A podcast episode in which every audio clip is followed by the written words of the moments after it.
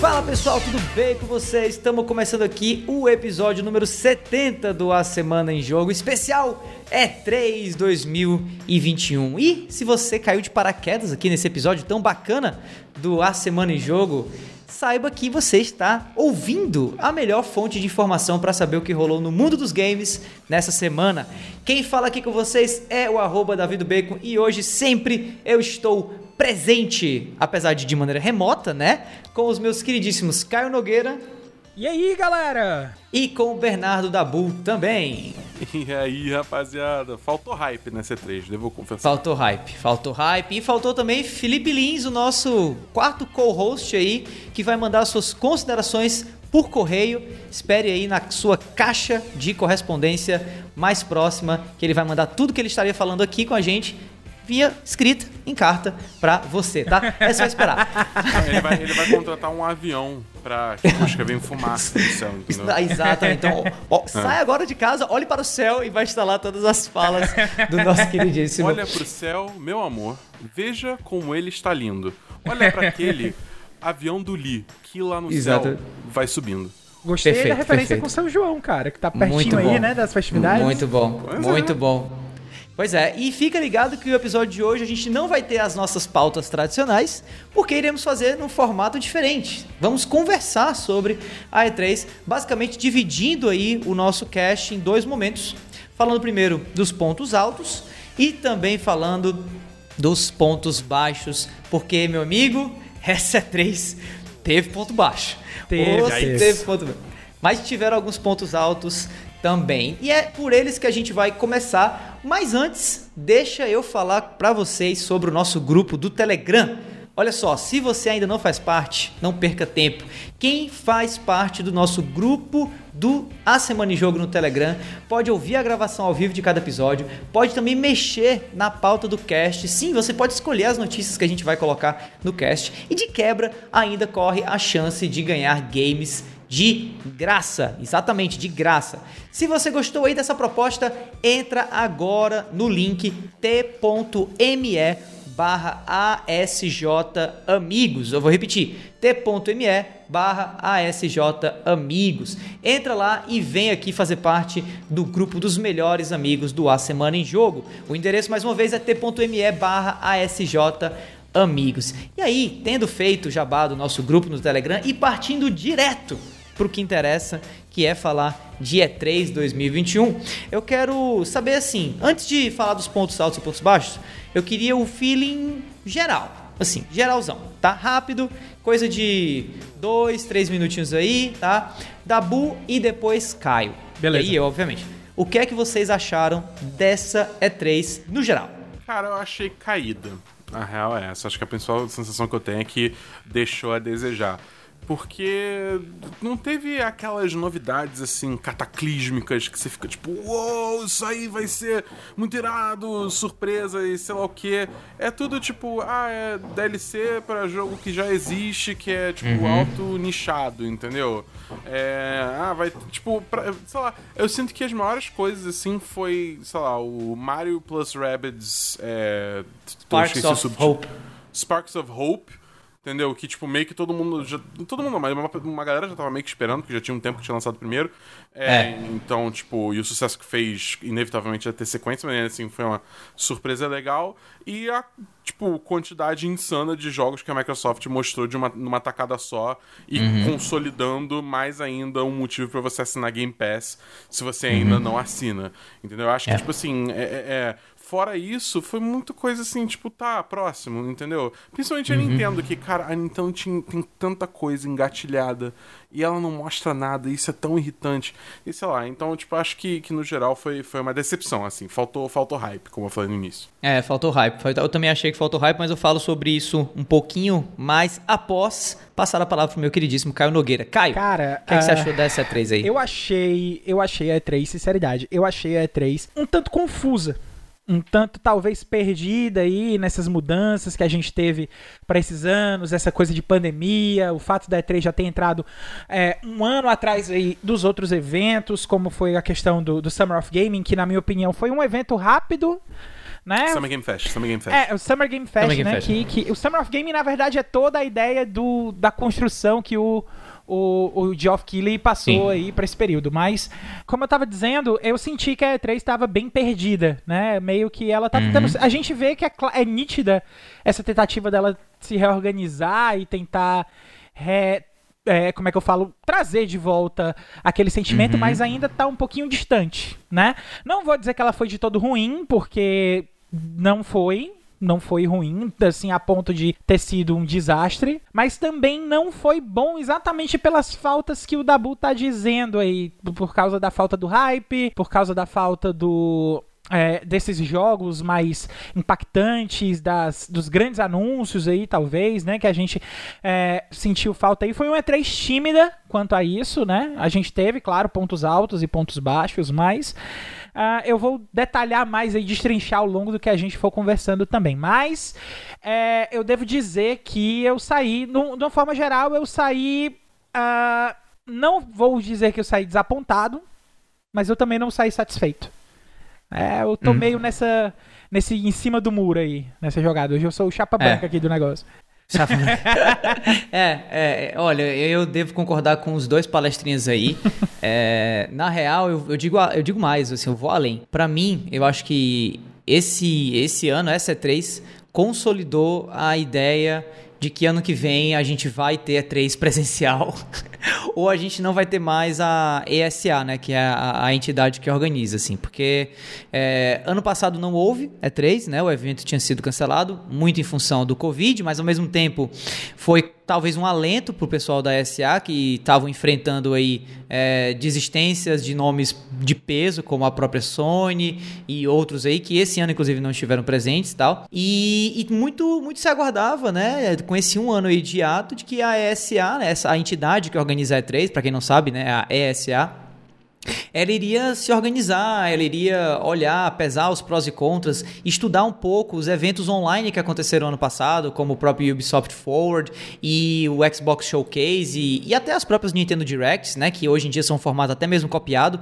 por outras, como a própria Sony, e trazer esse ano aqui agora em junho algo quase como se fosse um, sei lá, um um gold standard, né? Assim, é. o, o, padrão de qualidade agora vai ser a E3 digital e a gente vai mostrar tudo aquilo que a gente aprendeu e a gente vai ser aqui o, o pico do, do, do, da comemoração, da celebração do que é ser gamer em tempos de pandemia.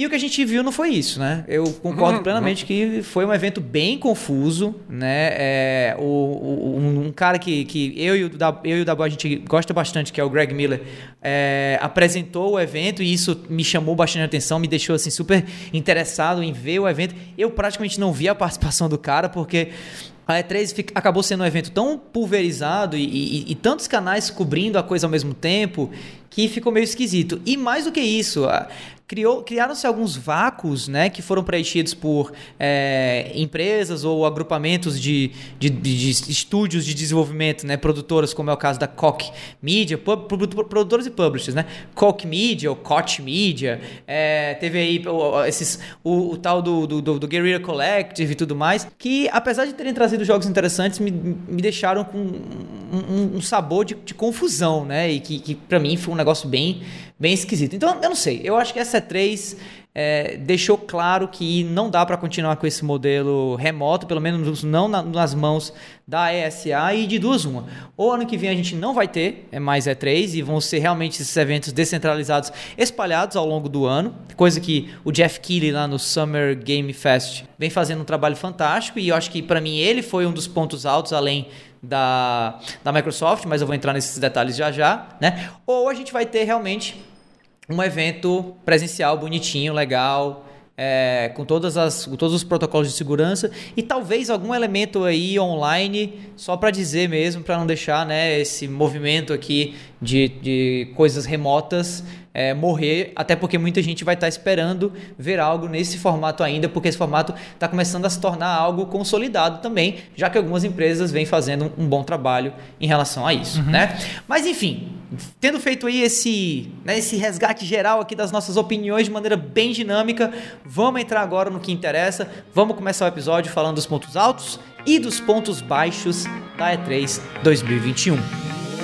Bom, peraí, peraí, peraí, para, para, para, antes, peraí, opa, opa, antes da gente ir para os pontos altos e para os pontos baixos, eu estou recebendo aqui no ponto a mensagem do nosso editor Felipe Lins, do futuro, que está dizendo que tem algo a dizer, a declarar sobre a opinião dele a respeito do que foi a E3 também de maneira geral, né? Então, Li, fala aí, cara, ao vivo gravado, as tuas opiniões em geral sobre a E3 2021, antes a gente entrar no ponto alto e no ponto baixo, ou nos pontos altos e nos pontos baixos desse evento.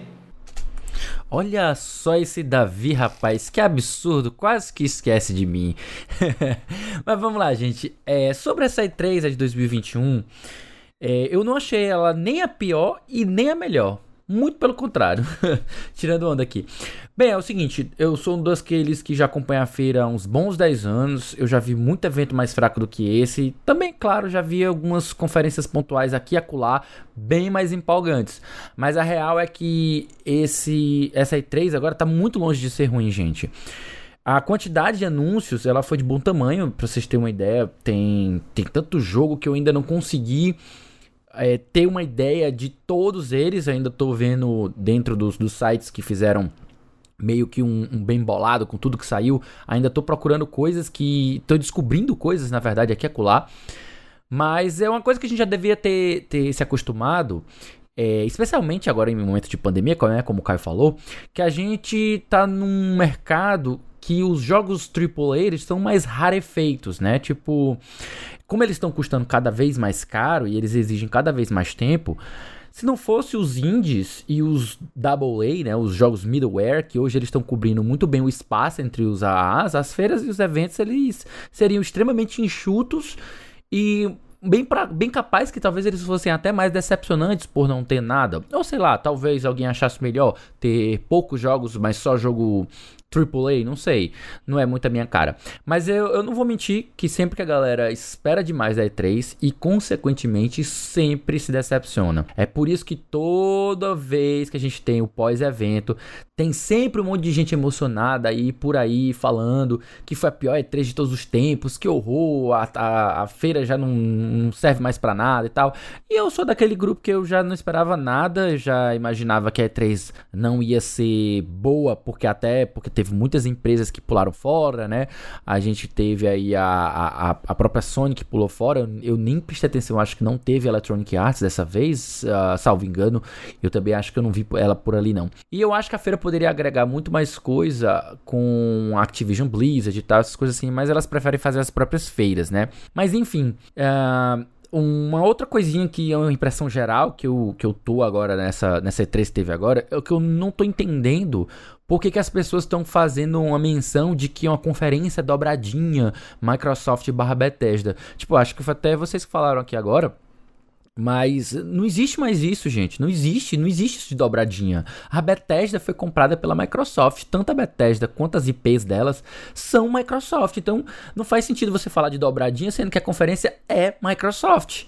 Tipo, ah, tem Bethesda, ah, tem Arkane, ah, tem Estúdio X, Y, vai ter trocentos estúdios, mas é tudo Microsoft. Então, para mim, não faz sentido que seja feita essa distinção, falar de dobradinha.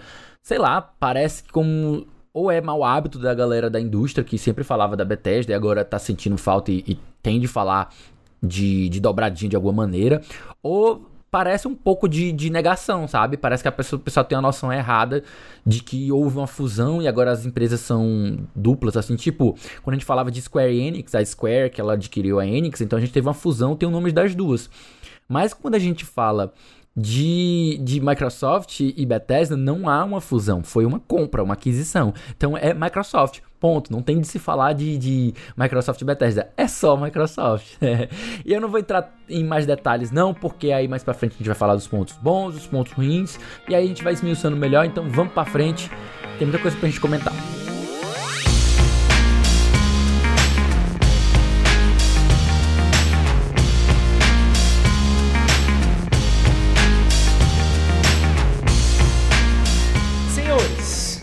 Tivemos aqui, ó, só, só para vocês né, sentirem o drama aqui do que é de fato a E3 e de por que a E3 é um evento que acontece de, de verdade, assim, uma coisa e não algo espaçado ao longo do ano, tá? Do dia 5 de junho até agora, no momento que nós estamos gravando, no dia 15 de junho, 5 a 15, nós tivemos 28 eventos diferentes acontecendo nesse espaço de tempo do dia 5 ao dia 15, só sobre jogos, com lançamentos, novas informações e novidades desse nosso mercado maravilhoso dos games, né? Isso é o que, né, se chamou de E3 esse ano. Lembrando que a E3 tradicionalmente é um evento de, sei lá, no máximo 5 dias, 6 dias, e aqui a gente está vendo basicamente 10 dias e 28 é, 29 quase, é, eventos acontecendo, não ao mesmo tempo necessariamente, mas seguindo aí uma agenda bem específica, porém espaçados em canais diferentes e cantos diferentes da internet, e talvez por isso tenha rolado aí esse ar de, de confusão, né? Mas vamos falar aqui dos pontos altos e baixos de tudo isso. Claro, não vai dar para falar sobre tudo, até porque a gente, né, vai tentar manter aqui o cast sempre na casa dos 45, 50 minutos no máximo. Porém, de fato, dá para a gente subir aqui, digamos assim, né, alguns eventos de destaque antes de entrar, de fato, nas, nos destaques ou nos jogos de destaque desses eventos, né? Então eu queria começar com vocês aí, invertendo agora, falando primeiro com o Caio, depois com o Dabu. É, Caio, quais foram os eventos que você achou mais legal? Quais foram os pontos altos na categoria eventos? Assim, foi o Guerrilla Collective? Foi o Day of the Devs? Foi o Wholesome Direct, foi a Ubisoft Forward, né? A Devolver uhum. Direct. O que foi assim? Do, do, que você acompanhou, o que é que mais chamou a atenção a você em relação ao evento como um todo e por quê? Cara, uh, eu gostei de. Eu vou citar aqui três eventos que eu achei que foram bem importantes, tá? E que talvez o pessoal já defenda como padrão de evento importante por causa uhum. da responsabilidade que eles têm dentro da, do mercado, mas, mas porque é, eu acho que foram os eventos que mais ditaram coisas dentro da E3, não só esse ano, mas desde, desde que eventos online têm acontecido dentro da E3, né? O primeiro que uhum. eu preciso destacar foi o Summer Game Fest, né? Que foi o primeiro evento Sim. aí dessa levada. Foi uma apresentação muito já muito experiente do George eh, do, do George, Jeff. Do Jeff Keighley né? E das, dos anúncios que foram feitos lá, né? Principalmente aquele último anúncio das brincadeiras que foram feitas com os convidados, o último anúncio do Elden Ring, os trailers que acabaram aparecendo, eu acho que foi o primeiro desses grandes destaques, né? Deixou é, a gente mais empolgado para acompanhar as coisas ali, porque a gente viu que foi um bom evento inicial para o período. Não, é, lembrando que a Summer Game Fest não é da E3, né? Uhum. Inclusive ela nasceu porque o, o, o Jeff Keighley saiu da E3, mas é, a, é um evento que tá lá no junto calendário. do Summer of Gaming, né? Do, do, do verão de jogos e tal e que, uh, pelo fato de ter começado com, com um, de uma boa forma, deixou a gente muito no muito empolgado para as outras coisas. Aí se o hype foi é. correspondido ou não, aí vai depender dos outros eventos que vocês acompanharam ou do que vocês estavam esperando ver nessa E3. Eu já não estava esperando ver muita coisa por causa de questões de pandemia. A gente sabe que muito desenvolvimento uhum. de jogo vai estar tá atrasado, vai ter jogo aí que vai estar tá chegando só no ano que vem, vai ter anúncio aí que também que foi adiado, não é só o lançamento, anúncio também foi adiado com certeza né? Uhum. Uh, mas, enfim, o pessoal está se reorganizando e aprendendo a trabalhar nesse mundo. O segundo evento que eu queria destacar aqui foi o evento da Microsoft pelo fato dela ter trago o, os eventos, em, a, os anúncios em peso para o Game Pass, reforçando ainda mais essa, é, essa questão do, da importância que a, a que a Microsoft está dando para o serviço um, e o foco que ela está tentando tirar muito do console e mais para o serviço mesmo. Isso aí foi bem claro na, na, na conferência deles, na, na importância que eles estão trazendo também junto para os anúncios que eles fizeram, para o evento em si.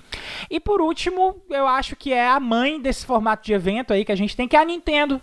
Né? Uhum. Que trouxe um evento curto, enxuto, teve anúncios uh, legais, teve anúncios não tão legais, teve uh, o tentou corresponder ao hype, mas talvez a forma que ela colocou dentro do evento não ainda não foi tão legal, não era tão o que a gente estava esperando para um período de E3. Eu acho que é algo que é mais um problema da Direct do que dos outros eventos, mas uhum. são esses três que eu queria destacar mesmo: é, Summer Game Fest, Microsoft e Nintendo. E você, Dabu? Cara, eu acho assim, para mim o maior destaque, o vencedor da E3, né, o mítico vencedor da E3, é a Microsoft mesmo. Eu acho que uhum. eles fizeram um excelente trabalho em soterrar a gente com anúncio de jogos. E aí você tem jogo para todo tipo de gosto possível. É, é, é acho, acho tipo, muito difícil ter saído. Quem assistiu o evento saiu desse evento sem ter pelo menos um jogo que está interessado em jogar. Entendeu? Uhum. E, é, e, e, como eu falei no início, eles fizeram um excelente trabalho em vender é, do Game Pass. Daquela quantidade absurda de jogos que eles é. mostraram, acho que, tipo assim, no máximo três ou cinco. Três, três, três foram três. Três, foram três. Três foram, não foram, foram, 30, foram 30 jogos apresentados, é, 27 é, Game Pass e 3 fora do Game Pass. É, exatamente. Então, tipo, mostrando que assim, cara, assim, assim no Game Pass que você vai ter acesso a todos esses jogos. E assim, a gente já cansa de falar isso nessa casa aqui, né? Que principalmente aqui no contexto aqui do Brasil, Uhum. Entendeu? O, o, Game Pass tá cada vez se tornando uma coisa mais atraente, entendeu? Exato. É tipo, por exemplo, eu, eu, um exemplo pessoal. Eu tava louco para jogar Back 4 Blood. Back for, porque eu sou mega fã de Left 4 Dead, sempre quis Left 4 Dead 3, só que a Valve não sabe contar até 3, então eles nunca fizeram. Aí anunciaram Back 4 Blood, aí eu fiquei animadaço, fui ver o preço, 300 reais, e aí eu falei, não, obrigado. E aí agora anunciaram que vai estar tá Day One no, no Game Pass, entendeu? E, com e aí vai ser, vai ser assim que eu vou jogar. E com crossplay é. também, importante. Então, tipo, já vai ser uma forma de eu conseguir esse jogo por um preço muito mais acessível, entendeu? Isso porque ainda vai ter o, o, o também aquele é, 12 Minutes, vai ter Halo e por aí vai, né? É, uhum. Então, tipo, e eles fizeram essa Acho promessa. Acho que a Hades todo... também vai entrar, né? Hades vai entrar. Hades vai entrar também. É, e, e eles fizeram essa promessa que todo mês, até o fim do ano, vai ter um jogo grande, entre aspas, né? A definição de grande vai de cada um, mas para entrar no Game Pass. Então eu acho que para vender esse serviço, que claramente está tá se tornando cada vez mais o carro-chefe da Microsoft, entendeu? Mais até do que os exclusivos, eu acho que ela está fazendo um trabalho muito bem. Mas até nos exclusivos, eles estão mandando muito bem, porque, tipo, você vai ter Halo, você vai ter o 12 Minutes, você tem esse Redfall aí que anunciaram, tem o Contraband que anunciaram também, e aí, além disso, a gente sabe que vai ter o, o, o segundo jogo do, do, do, do, é, do Hellblade, a gente sabe que vai ter, enfim, tem, tipo, tem Psychonauts 2, então tem uma série, toda aquela maluquice de estúdio que a Microsoft saiu comprando, entendeu? É. Teve, deu crise de carteira nervosa, agora tá, tá, começando a ter os frutos, entendeu? É, uhum. Pra mim, esse foi o highlight, ponto, entendeu? Não, não teve outro evento que chegou perto para mim de ser tão relevante, de vender tão bem o peixe, de, de incitar tanto hype que seja, entendeu? Acho que todos os outros eventos meio que deixaram bastante a desejar em comparação à da Microsoft. Legal, legal. Olha, eu vou dizer para vocês que, assim como o Dabu e como o Caio, é, eu tenho que tirar o chapéu aí para o, o Phil Spencer. É, o evento da Microsoft foi incrível. E é que, assim, quem está falando agora é um PlayStation fanboy total. Mas, assim, foi incrível o que a Microsoft apresentou. Uhum. É incrível o que ela está fazendo. O Game Pass continua sendo essa proposta de valor, assim, inquestionável. Eu, eu, eu chego a dizer que, assim, cara você tem que ser muito mal intencionado ou muito ignorante para não achar o Game Pass uma proposta assim maravilhosa que todas as empresas deveriam seguir em algum aspecto, tal. Realmente é um trabalho fantástico. E ela fez o dever de casa, né? Não acho, sinceramente, agora, agora vem um, um, negócio assim. Não acho, sinceramente, que assim foi a melhor conferência que a Microsoft já fez na vida dela. Não acho que foi.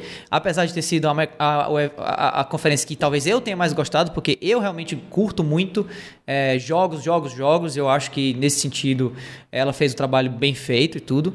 É, mas acho também que faltaram alguns jogos que muita gente estava esperando ouvir mais. Acho que o próprio Halo, muita gente estava esperando pelo menos uma data de lançamento do jogo e não saiu a data de lançamento do Halo, que foi adiado e que ia ser lançado junto com o Xbox, né?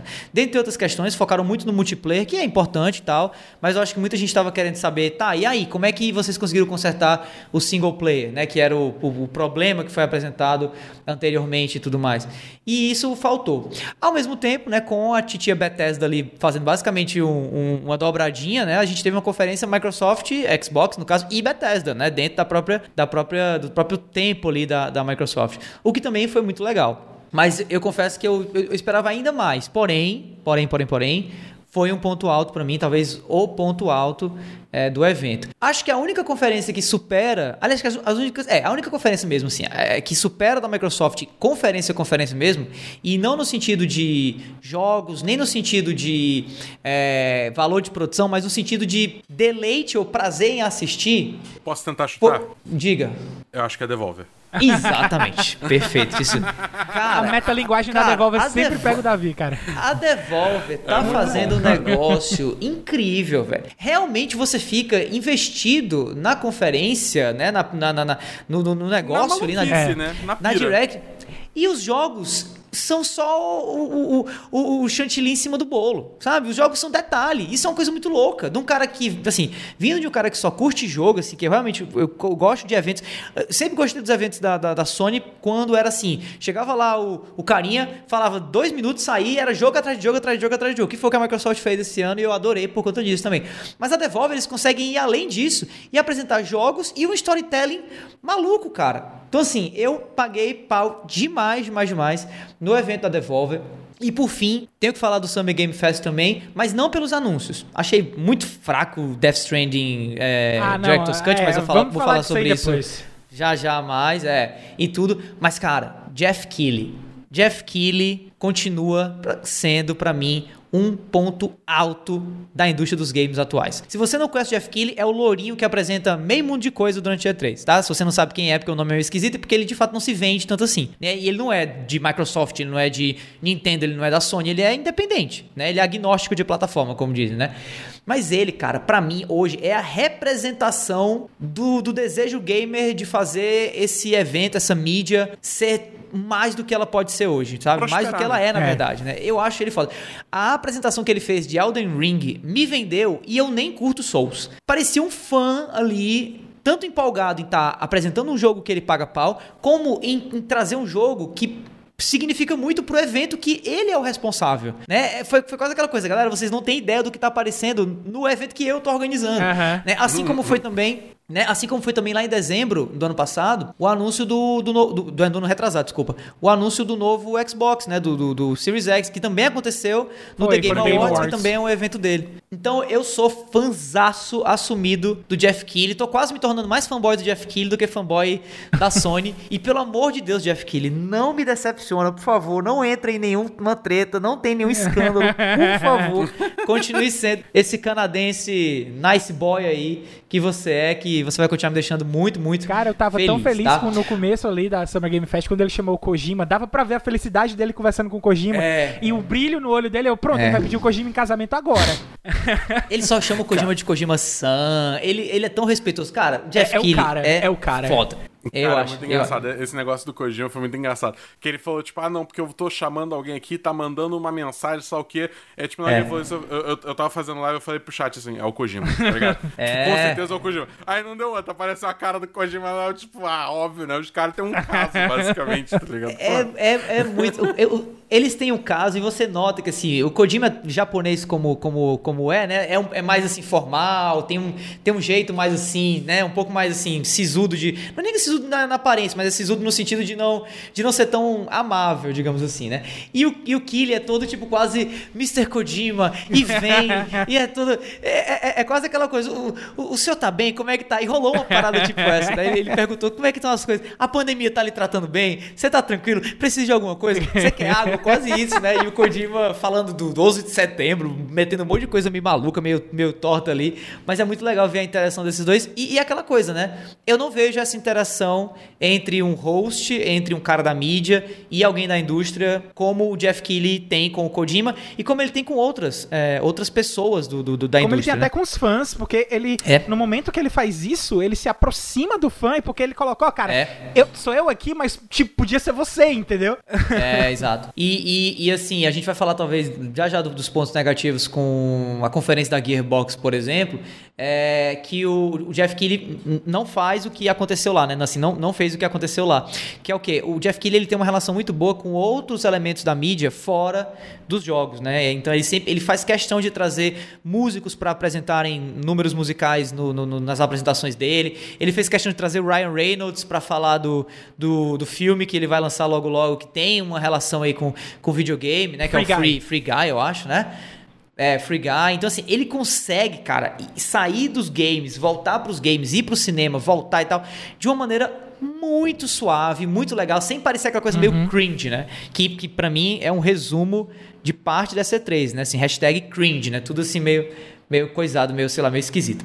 Mas e você, Li? Fala pra gente aí o que é que você achou do futuro aí, do, do, do, do banco da edição. O que é que você achou da E3, ponto alto em relação a conferências? É, sem dúvida eu vou ter que fazer coro com o pessoal que a Microsoft ela foi o melhor desempenho dessa vez, né? Ela tem, dessa vez ela fez uma linha Nintendo e foi jogo atrás de jogo, algo similar ao que a, a Nintendo faz com a Direct. Só que diferente da Nintendo, ela mostrou bem mais jogos do que a, a, a, Nintendo costuma fazer, né? A Nintendo geralmente tem uns quatro jogos first party que são, são mais importantes e tem muito jogo menor, jogo de third party que está saindo para o console dela. Mas a, a, a, Microsoft deu com pau, foi um jogo atrás do outro e com sempre tinha alguma novidade ali, o ritmo estava muito bom. Eu acho que as conferências, elas. Eu vou, vou concordar um pouco com vocês aí. Que talvez. Talvez tenha faltado alguns. Alguns hypes, né? Alguns wow effect aí. De forma pontual, sabe? Para quem é fã de AAA e de alguns tipos de jogos específicos, talvez tenha faltado hype. Acho que o Davi comentou lá no começo que começou o episódio falando que que faltou hype. Cara, faltou hype se você tava esperando, sei lá, algo Microsoft, ah, sei lá, algo do nível da Sony, algo assim, não sei. Eu não sei o que tu espera da E3. É, pra mim, ela entregou tudo que ela tinha para entregar. Teve hype, teve coisa boa, teve suas coisas ruins, né? E eu achei ela uma, uma, boa uma boa realização, né, da feira dessa vez. Então, tipo assim, ela teve muitos pontos altos, a minha, na minha opinião, sabe?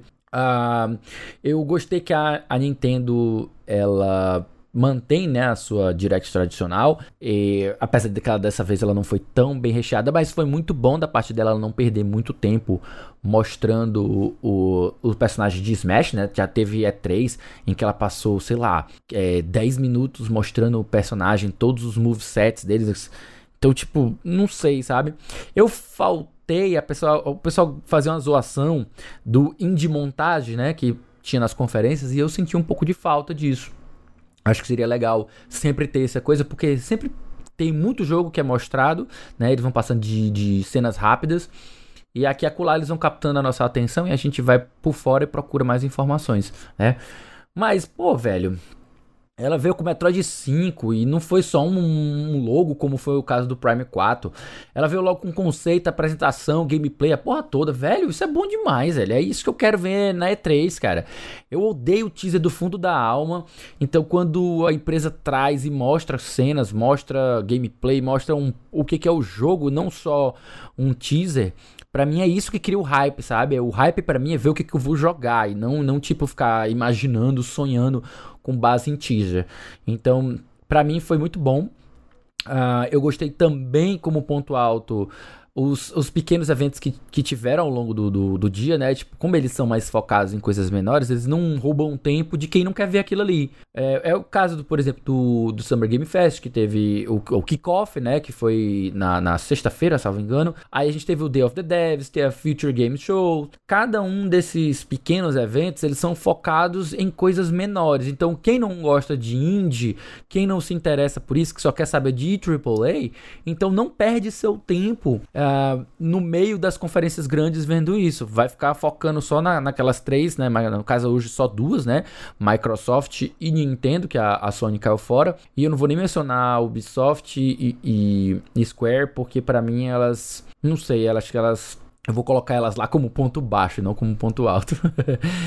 Mas é isso, tem muita quantidade, muita variedade de projeto legal, tudo ganhando visibilidade dentro da E3. Tem muita coisa empolgante e é até difícil ter dimensão de tudo. E eu ia esquecendo também uma das coisas que eu achei a melhor coisa da E3, que tem todo ano, mas eu não sabia. Eu só fiquei sabendo esse ano, graças ao Davi, até agradecer aqui o Davi por ter é, colocado no, no nosso grupo, por ter colocado no Twitter, que é o site E3 Recap, né? É um compilado de todos os jogos que foram mostrados na E3. Aí tem um trailerzinho, tem alguns dados técnicos sobre aquele projeto e tal. Eu achei muito bacana esse design do site e achei muito útil. Mas é assim, falando de, de, de conferências mesmo, eu acho que eu só gostei mesmo da Nintendo e da Microsoft como ponto alto e o restante eu coloco fácil como ponto baixo. Vai lá pra gente conversar quando a gente estiver falando sobre pontos baixos, beleza? Show de bola, valeu Li. Agora vamos entrar um pouco mais fundo, ainda na parte positiva, tratando dos jogos, né? Dabu, fala pra mim aí quais foram os teus, sei lá, top 3, top 4 jogos. A gente vai até dar um pouquinho mais de tempo aí, uns 5 minutinhos pra você dissertar sobre os pontos altos relacionados a games na E3 2021, na tua opinião. Cara, pontos altos eu acho que finalmente receber uma data pra 12 Minutes, tipo, é um jogo que. Isso é muito pessoal para mim, né? Mas eu, eu tô 100% vendido na ideia desse jogo ah, tipo assim, desde o primeiro Eu devo dizer que eu tô dele, do mesmo jeito, Dabu. Eu tava tipo assim... É, Explica um pouquinho aí a ideia do jogo. A ideia do jogo é basicamente o seguinte, você joga como um cara que faz parte de um casal e, tipo, a visão toda do jogo é de cima, é tipo planta baixa do apartamento de, desse casal. E aí, tipo, coisas ficam acontecendo. Tipo, tem um mistério, alguém morre e, e aí tem polícia enfiada no meio, tem isso aqui. Só que o negócio é que o, o esse cara, ele tá tipo no, tá no feitiço do tempo, tá ligado? Ele tá preso num loop de 12 minutos. Por isso que o nome do jogo é 12 Minutes, 12 minutos em inglês.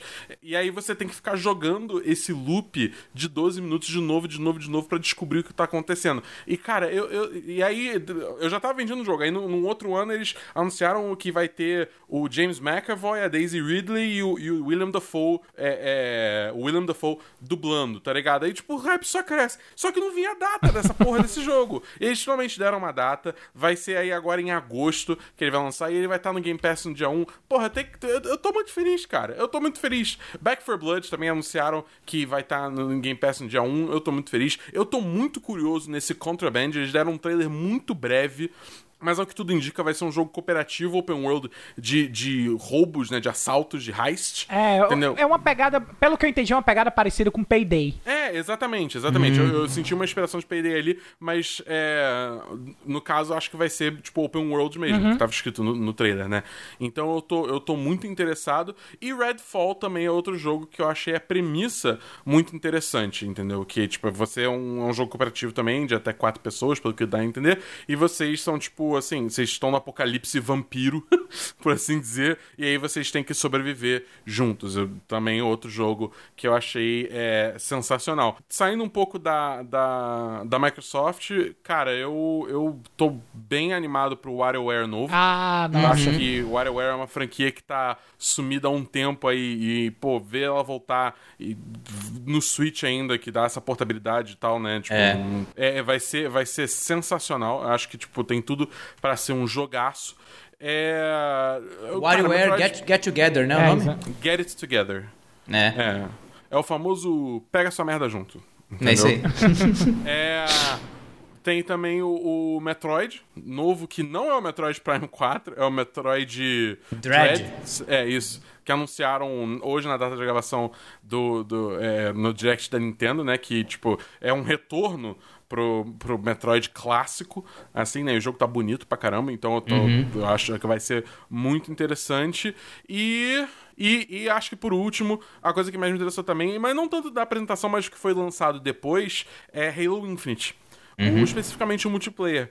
Porque uhum. tipo, eles realmente estão tão, é, prestando muita atenção no multiplayer do jogo para ele ser algo é, verdadeiro à identidade de Halo, que é uma coisa que a 343 não fez tão bem no passado, né? É, então vai ser muito bom ver esse retorno a isso. Vai ser, acho que eu já falei, mas vai ser free to play. E uhum. o melhor de tudo, ele vai ter o sistema de passe de batalha. Só que eu acho que para mim isso tem que ser o novo padrão da indústria. O passe de batalha não expira e você pode Foda. comprar passes de batalhas que já acabaram, entre aspas. Entendeu? E aí você escolhe, em cada devido momento, qual passe de batalha você vai dedicar à sua progressão. Então, tipo, Massa. ótimo, porque tira esse, esse fomo, né, esse fear of missing out, esse medo de você não estar tá presente, estar tá ali para jogar a coisa mais recente, né? É, de que vários jogos bancam hoje em dia. Apex banca nisso, Destiny banca nisso. Então, tipo, para mim isso tem que ser o futuro de passe de batalha. Sem contar que é um power move da Com porra, certeza. né? Porque aí você tem os caras falando, tipo, cara, a gente não não depende de, de, de botar essa ansiedade nos nossos jogadores para jogar nosso jogo. A gente sabe que o nosso jogo é foda pra caralho e a gente não precisa disso, entendeu?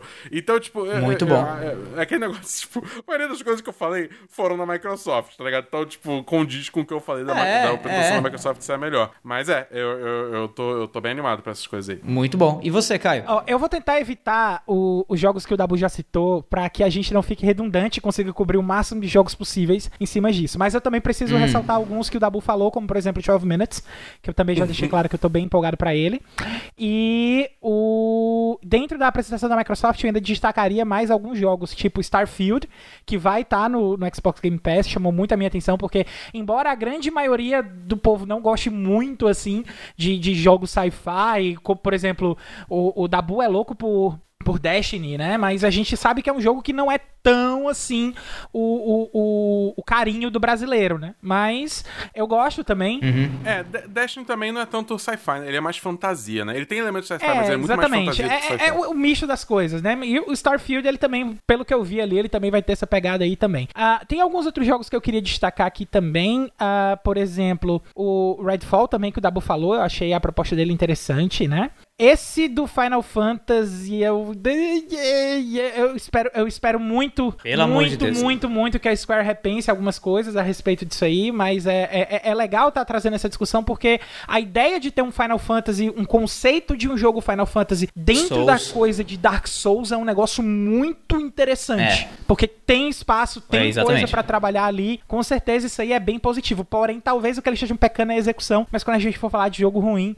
ou das coisas ruins, a gente gente vai uhum. cobrir isso aí com certeza. Uhum. Ah, tem outros jogos aqui também que eu queria pegar que são desses mais recentes, esses que foram anunciados. É, tem um, tem dois aí para quem gosta de pets que eu achei coisas muito fofinhas que vão sair no Switch, que é o To the Rescue, a Dog Shelter Simulator e o Cat Café Manager, né? Cat Café Manager. São joguinhos aí para quem gosta de gato e de uhum. cachorro. O, eu devo dizer, falar logo também aqui que o, eu tô muito empolgado pro Shin Megami Tensei 5. Achei o trailer incrível, a, uhum. a, a protagonista belíssima, os gráficos também estão bem legais pro que tá sendo mostrado. Eu achei, eu achei que mudou bastante. Eu não sei se tu notou, cara, tu concorda comigo? Mudou bastante o, o a temática do jogo, pelo menos o, o aspecto visual, com os trailers que, que tinham sido apresentados é. antes, não? A, a, protagonista, inclusive, tinha uma, uma, uma indumentária, assim, uma é, roupa é, meio pessoal, Power Rangers, uma coisa sacava, meio. Pelo que eu consegui entender, muita gente não sacava que a protagonista era uma mulher. Muita gente pensava que era um homem até, né? Hum. Porque é, dentro da série Persona e de Shin Megami Tensei, é, eu acho que só teve uma vez em que teve um personagem que era feminino e no jogo era uma opção e depois é que foi descoberto que no canon da série o canon é a história da personagem feminina, né? Mas é, é um negócio assim uhum. que não, não ficou muito claro a respeito disso aí. Também eu gostei do anúncio do Elden Ring, né? Porque eu gosto muito de Dark Souls, gosto,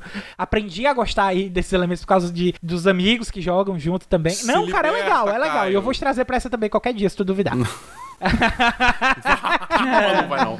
Ah, mas não vai. Ah, ah, não mas vai. eu também preciso destacar aqui outros jogos como teve o Two Point Campus, né? Porque é, eu já tinha gostado muito do Two Point Hospital e eu achei que a ideia do Two Point uhum. Campus também é uma coisa muito, muito diferente, muito legal pro tipo de simulação que eles estavam querendo trazer, né? É, e gostei uh, desses aí. Eu já tava de olho no Aragami, né? Eu já, já vim acompanhando coisa de Aragami desde antes da E3 e gostei do trailer de revelação que vai estar mostrado porque eu tô órfão de Tenchu já tem muito tempo e Aragami é a experiência de Tenchu co-op com três pessoas, então tá perfeito para mim, vai, vai servir bem aí. Pra... Esse é, é o Aragami, Aragami 2, 2 né, que tu tá falando? É isso, exatamente. É porque tem um também, um já tem essa pegada do 1, um, é, é. mais assim, mas o, o, que eu tô falando é do anúncio do 2 que teve também, né? Exato. Eu tô falando só pro, pro nosso querido ouvinte poder olhar na internet caso ele queira e tal, e se ele botar Aragami e é. não Aragami 2, ele vai é, achar o jogo anterior, Exatamente, né? então, então muito tá. bem pontuado aí. E eu acho que é isso, de todos uhum. os anúncios que foram colocados. Ah, e o Metroid, Legal. cara. Esse Metroid que foi anunciado por último aí, o Metroid é, Dread. Metroid Dread. Exatamente. Inclusive, é, esse nome, esse nome do Metroid Dread, ele já era vinculado, assim, como um, uma lenda urbana de internet há não sei quantos anos. E é, é, é eu achei bem bacana que, uhum. que a, a Nintendo pegou essa lenda urbana e ó, tá aqui, ó, pá, é realidade. Entendeu? Achei, achei uhum. bem bacana. Perfeito. Bom, do que me cabe aqui comentar isso daí, é, os pontos altos, né, em relação a jogos e coisa e tal. Eu tenho alguns que vão se repetir e talvez, curiosamente, o meu favorito, pelo menos aquele que me atraiu mais, que eu fiquei mais assim, hum, eu poderia jogar isso agora. Nenhum de vocês mencionou, mas eu vou começar aí pelos talvez já repetidos, né? Starfield, adorei. Apesar de, de saber, né, que muito jogo da da Bethesda sai cheio de bug, né? Vai ser uma festa de memes do jogo todo travado no começo, mas a premissa de um jogo de ficção científica, mas que fala ali daquele, daquele futuro próximo, né? Em que a gente vai estar tá começando a nossa jornada como raça humana é, de exploração no espaço, que essa é a premissa do Starfield, né? O começo da jornada exploratória da raça humana no espaço. Eu acho um negócio incrível, assim, insano e dá um monte de pano para manga para o desenvolvimento de histórias fantásticas, tanto histórias próximas, porque você pode voltar atrás aí no flashback e viver, né, como um personagem viveria nos dias atuais, como você pode trazer coisas que talvez estão sendo desenvolvidas agora, mas que talvez a nossa geração não vá ver acontecer, trazidas no jogo. Como, por exemplo, a primeira colônia em Marte, que vai ser feita através dos esforços da SpaceX, que estão sendo to tocados agora e por aí vai, né? Então eu estou muito interessado em ver Starfield e mais ainda em saber que é um jogo que uhum. já já sai, né? Assim, não vai demorar tanto assim para sair. Se eu não me engano, a data ficou 11 do 11 de 20. 11, de 22. De 22, né? Ou seja, é, mais um é, aninho aí. É, tipo, é que. É, acho que 11 anos depois do lançamento do Skyrim. Pois é. Mais um, mais um aninho aí, tamo, tamo, tamo vindo. Gostei muito de Back 4 Blood, mas eu acho que talvez só tenha preferido Back 4 Blood a Redfall por conta de Back 4 Blood já tá para lançar, né? E vai estar tá saindo no Game Pass, porque na verdade os dois jogos para mim são quase a mesma coisa, né? O Redfall é praticamente como é, você pode chamar Back 4 Blood como sendo Left 4 Dead é, é, é 3, né? E Redfall como sendo Redfall, é, Left 4 Dead com vampiros, né? É basicamente é, isso. Eu acho que a pegada, a pegada do Redfall é que ele é um jogo open world também, entendeu? Será? Eu não vi, eu não vi isso ser eu, publicado eu não. Lembro, isso foi... Eu lembro de ter visto alguma coisa assim. Olha, se for, eu já digo que Redfall ganhou de Back 4 Blood. Eu acharia mais legal se fosse open world. Mas vamos ver. Acho que os dois jogos são muito parecidos e eu acho que a gente vai ver muita gente confundindo os dois jogos daqui para frente, mesmo os nomes sendo diferentes. Outro ponto alto para mim, e cara, quem tá ouvindo isso agora e não viu esse trailer, tem que ver esse trailer porque esse trailer é muito bom. Foi o trailer de Outer Worlds 2, que é hilário. Hilário, hilário, como assim, como a pobre coitada da, da Gearbox nunca vai conseguir fazer um trailer de Borderlands ser tão, tão hilário quanto foi esse trailer de, de Outer Worlds 2. Mas ele brinca com todos os, os tropos, né? Com todos as, os viciozinhos né? da criação de um trailer de lançamento de um jogo sci-fi. E é hilário. Apesar de você não saber nada do jogo ainda, mas eu acho que essa pegada humorística que o pessoal da. É da o Outer Worlds é da Obsidian? É, é Obsidian né? Software. É, é da Obsidian. É. Que o pessoal da Obsidian tá trazendo. Que vem, né, da época que eles faziam. É, fa, é, que eles faziam. Meu Deus, tá me faltando tudo. Fallout, né? Eles foram responsáveis por Fallout, New Vegas e tal. E que eles estão trazendo agora para Outer Worlds, e que já tinha no Outer Worlds 1, mas que vai ser melhor agora no Outer Worlds 2, eu acho fantástico. Então, é talvez desses RPGs de mundo aberto, estilo é, Fallout, é o que eu tô mais afim de jogar de longe. Mas o meu ponto alto, por incrível que pareça, por mais bizarro que possa parecer, foi Guardians of the Galaxy. Cara, eu tô muito Pode crer, no eu hype. de falar desse jogo. Eu tô muito no hype daquele ah, jogo, tem, cara. Tem mais jogo muito. aqui eu que eu achei... também preciso falar, cara.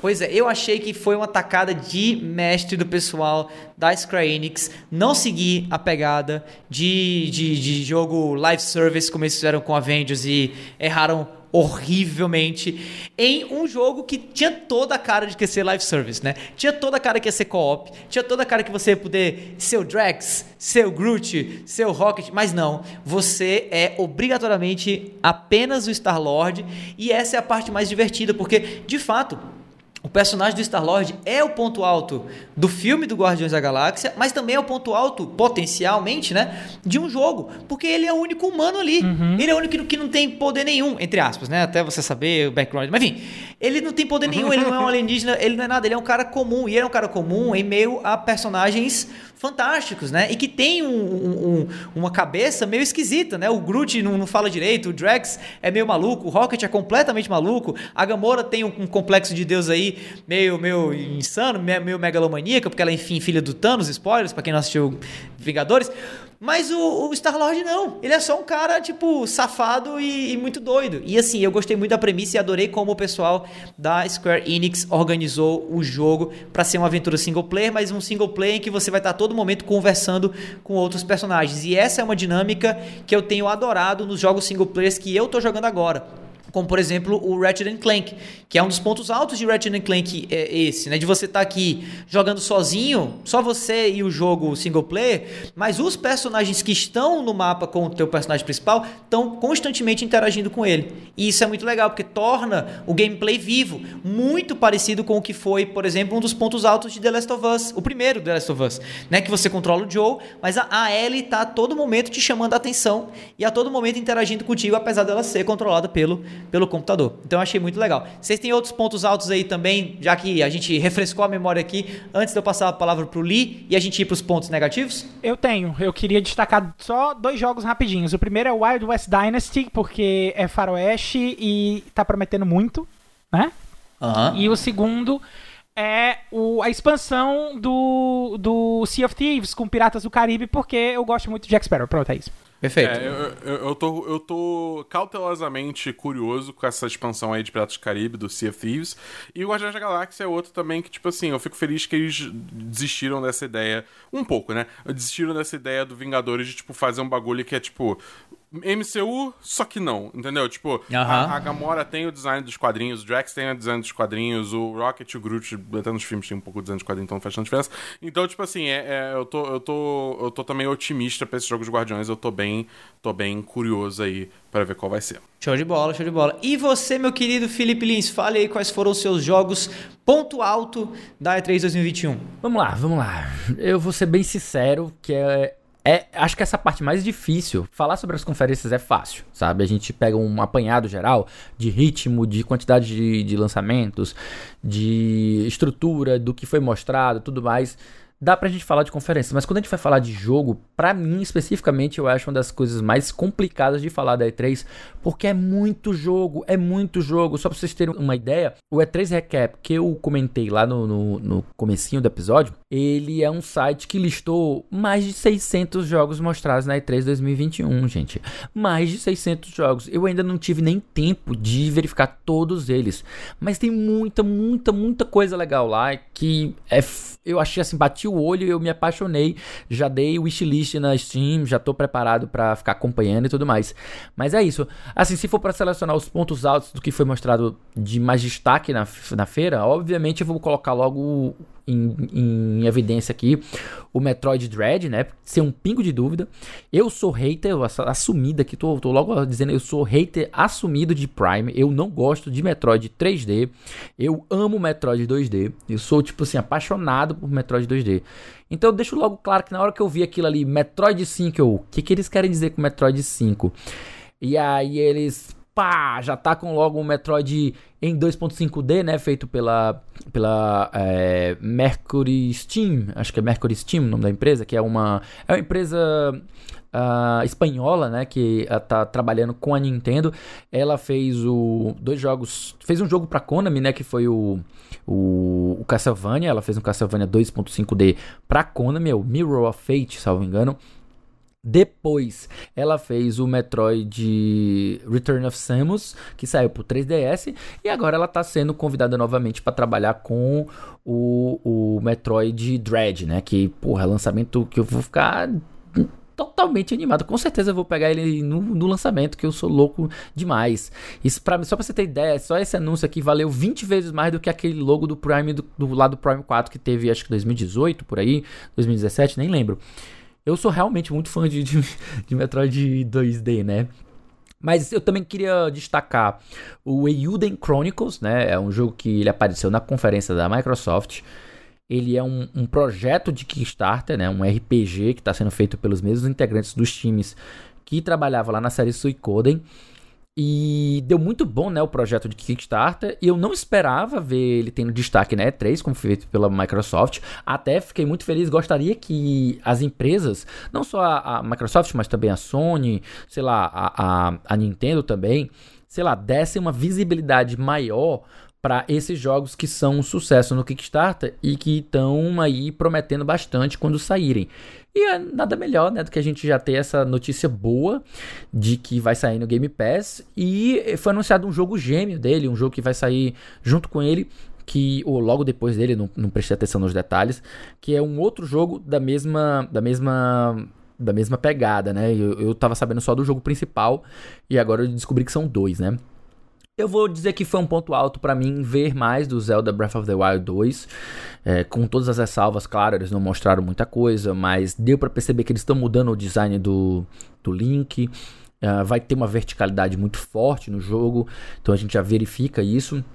Agora, diferente de vocês aí que estão, sei lá, estão falando mal aí, tipo, eu achei ele muito, muito interessante Agora, diferente de vocês que acham que ele vai atrasar muito, eu tenho algumas informações que eu peguei lendo entrevistas anteriormente, então eu não tô tão uh, pessimista como vocês. Vocês dizem assim, eu duvido sair em 2022. Gente, esse jogo, ele nasceu de ideias que eles estavam tentando fazer para o Breath of the Wild desde que eles lançaram a primeira a, a, aquela, aquele combo de DLCs, né? Depois que eles terminaram o DLC de Breath of the Wild, eles começaram a pirar na maionese lá, criando ideias e mais ideias e mais ideias. Quando eles viram, tinha tanta ideia legal que eles queriam fazer que eles disseram: vamos lançar um jogo novo?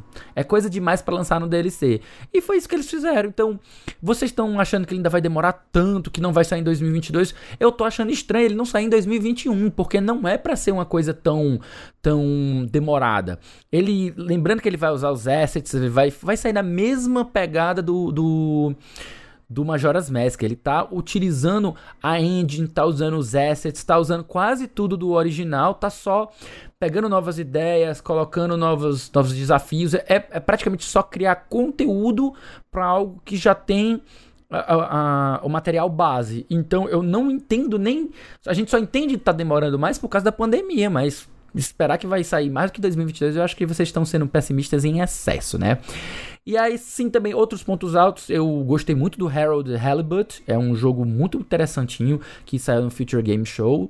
Também gostei do Starmancer, que também apareceu lá no Future Games. O Replaced, que apareceu no, no, no, na conferência da Microsoft também. E apesar de eu ter ficado feliz em saber que vai ter um The Outer Worlds 2 e já tá em produção, eu pessoalmente não gostei do trailer que foi colocado. Acho que era um que seria muito legal em outro momento ou que tivesse sido posterior a, ao trailer de humor, a gente tivesse tido alguma coisa de gameplay, alguma informação do jogo novo. E não simplesmente um trailer de humor, ah, vamos rir aqui todo mundo que faz trailer sem noção, tá. E o jogo que é bom não mostra, né? Então é, eu fiquei um, um, um pouco chateado com isso, apesar de, ter gostado de saber que tem um, um segundo jogo. E é isso, gente. Eu, eu vou continuar ainda descobrindo coisas ao longo da semana, ao longo do mês, que tem tanta coisa para ver lá no, no, E3, na, no E3 Recap, que tem muita coisa pra gente ainda descobrir, certo? Então é isso.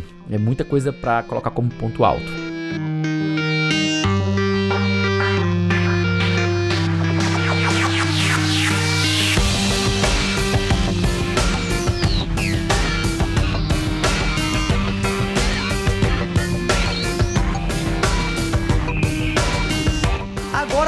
Falar das tosqueiras, vamos falar dos problemas, vamos falar daquilo que não deu certo, começando pelo Dabu. Dabu, fala de conferência, fala de jogo, fala do que você quiser, meu filho. Diga o que fedeu nessa E3 2021. Cara, o que a Capcom tava fazendo nesse evento? Nada, né? Que, tipo, porra, ela só anunciou coisa que todo mundo já sabia, não deu detalhe novo de nada, tá ligado? E, sei lá, cara, foi um evento tão.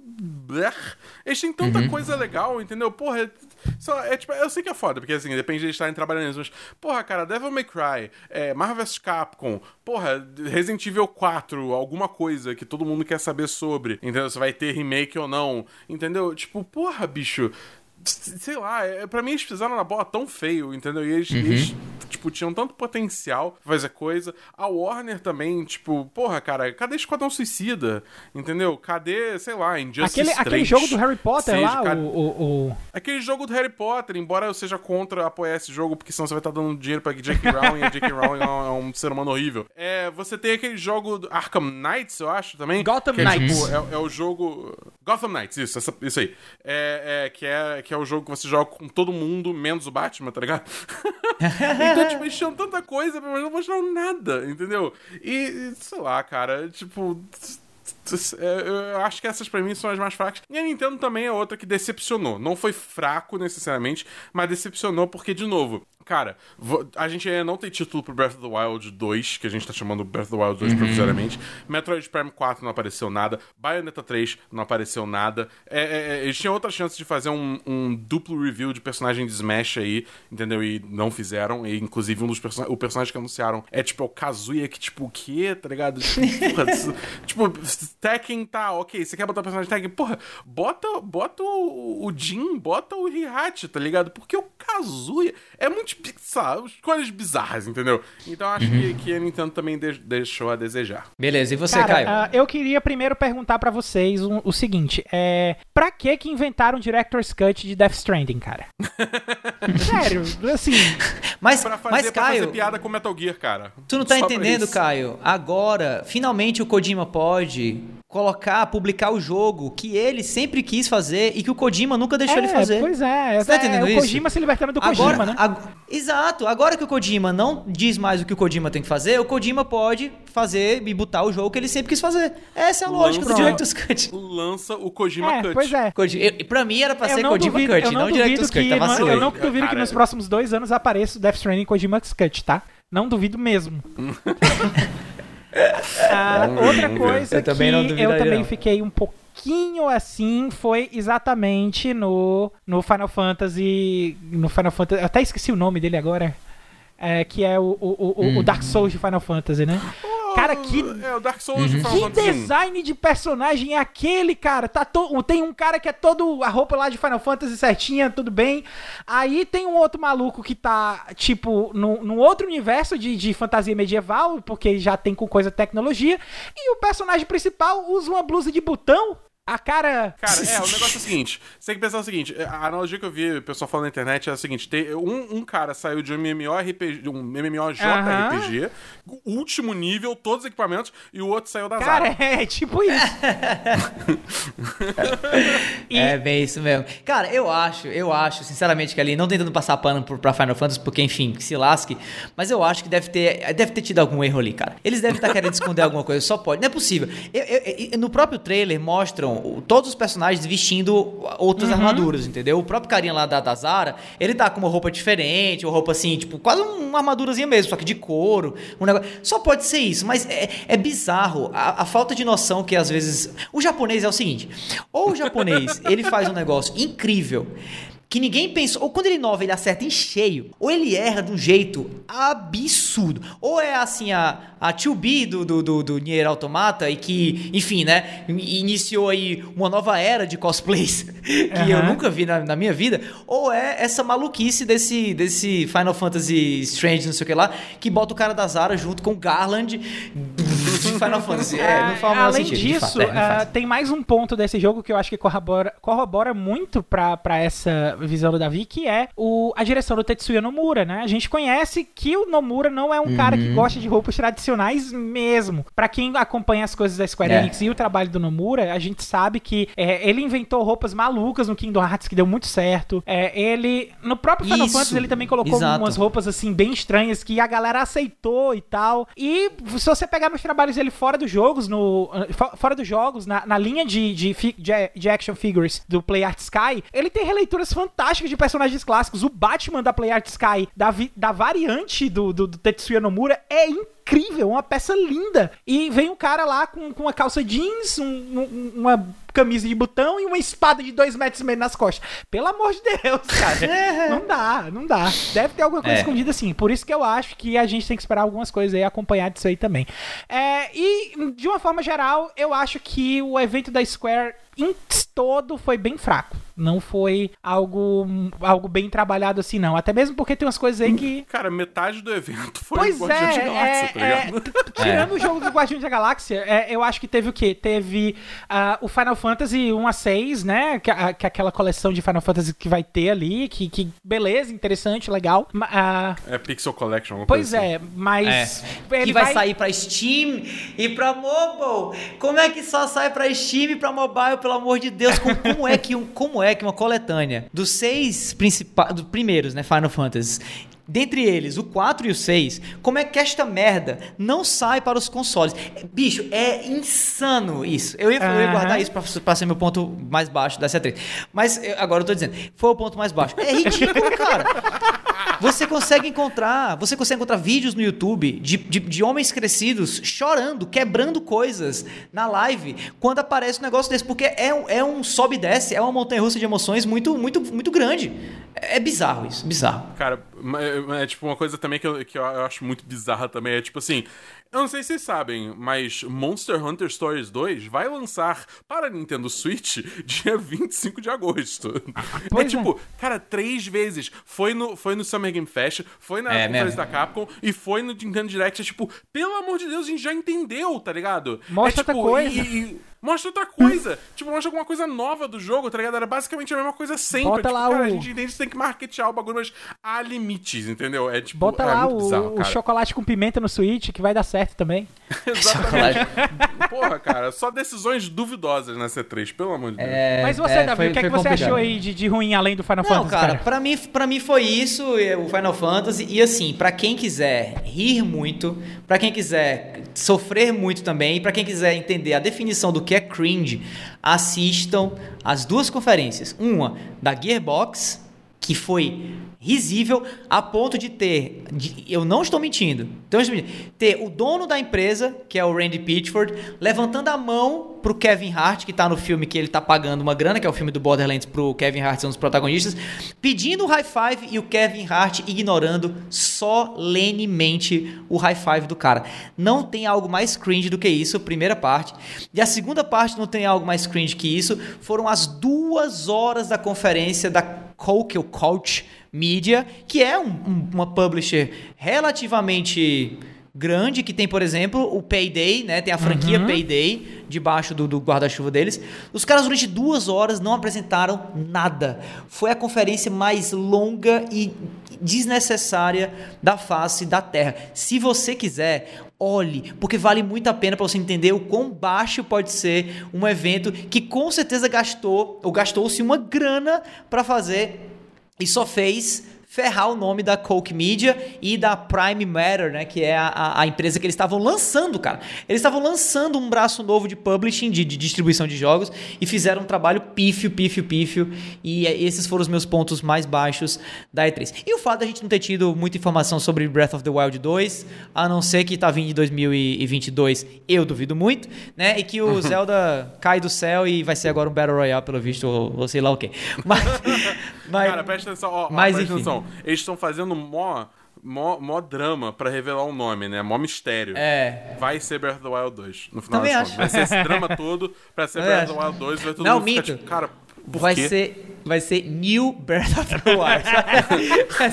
vai ser pior, é vai ser é isso, é isso. New Breath of the Wild. E você, Li, para fechar aqui o episódio, dá as tuas opiniões aí que a gente quer saber também do ponto mais baixo, os pontos abissais dessa E3 2021. É, chegou a hora agora de falar mal, de tacar o pau, de esculhambar o que teve de ruim na E3, né, gente? É, gente, é, eu fiquei triste com a ausência da Ubisoft aqui, vou deixar bem claro. Vocês vão dizer, não, a Ubisoft estava lá. Eu vou dizer, não, eu não vi a Ubisoft, não.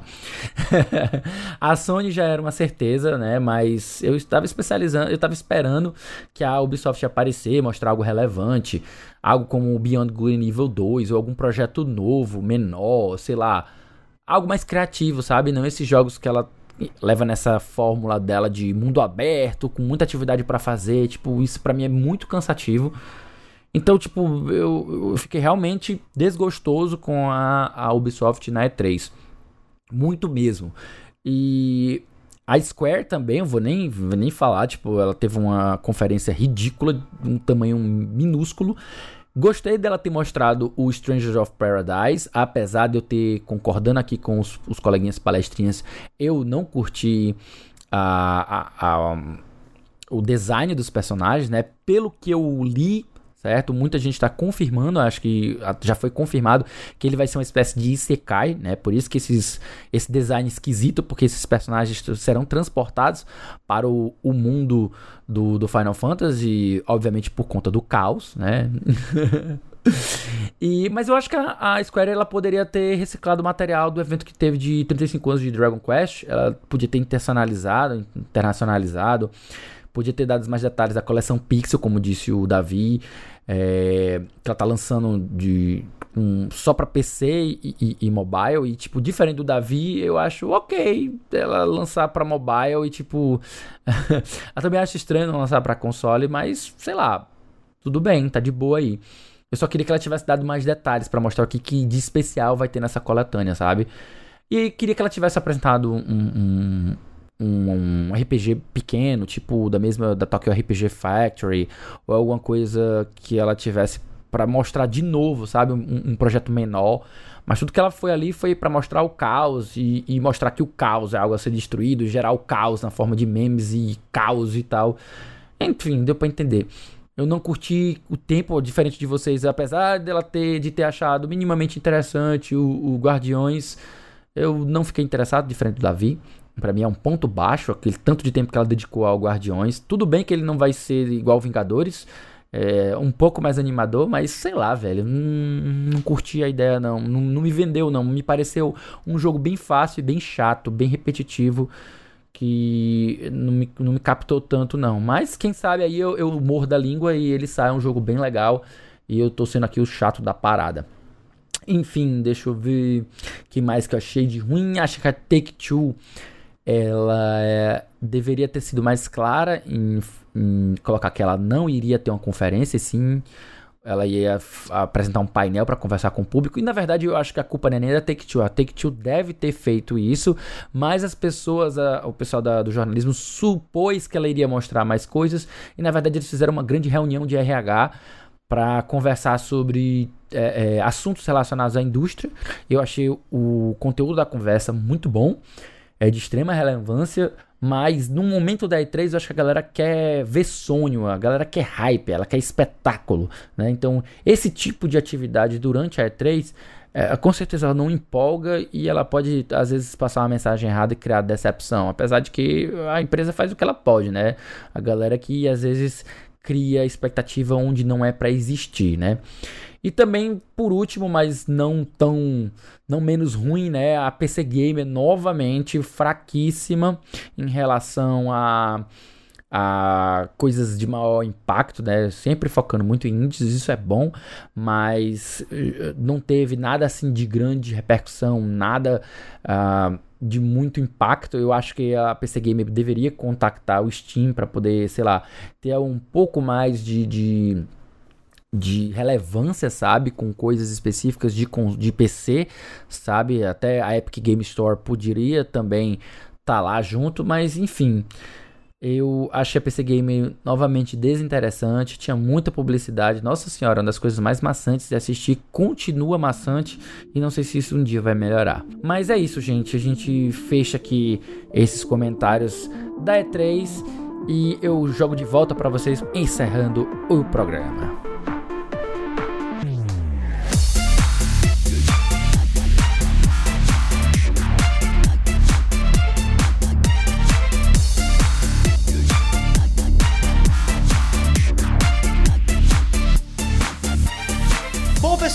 Esse foi o episódio número 70 do A Semana em Jogo, especial E3 2021. Se você ouviu até aqui, muitíssimo obrigado. Se você caiu de paraquedas, se inscreve aí no feed do nosso podcast e fica ligado que toda semana tem sempre mais. A gente geralmente posta os episódios no domingo ou na segunda. Esse em específico tá saindo um pouquinho atrasado porque a gente queria ter, né, esperado aí para E3 acontecer. Antes de encerrar o cast, a gente queria deixar aqui, na verdade, eu queria deixar aqui o meu muitíssimo obrigado aos meus queridos co-hosts, tanto ao Caio quanto ao Dabu e, é claro, ao Li também por fazerem parte dessa família que é o A Semana em Jogo. E eu também queria deixar o convite para você participar do nosso grupo do Telegram, t.me barra ASJamigos. A gente está esperando vocês por lá. E para finalizar, que tal seguir a gente nas redes sociais, hein? Eu tô no arroba Bacon. Eu tô no arroba foi o Caio. E eu tô no arroba BEDabu. No mas é isso, meu nome é Davi, eu vou ficando por aqui e a gente se vê por aí no próximo episódio do A Semana em Jogo. Valeu, falou pessoal. Falou, valeu. Valeu pessoal.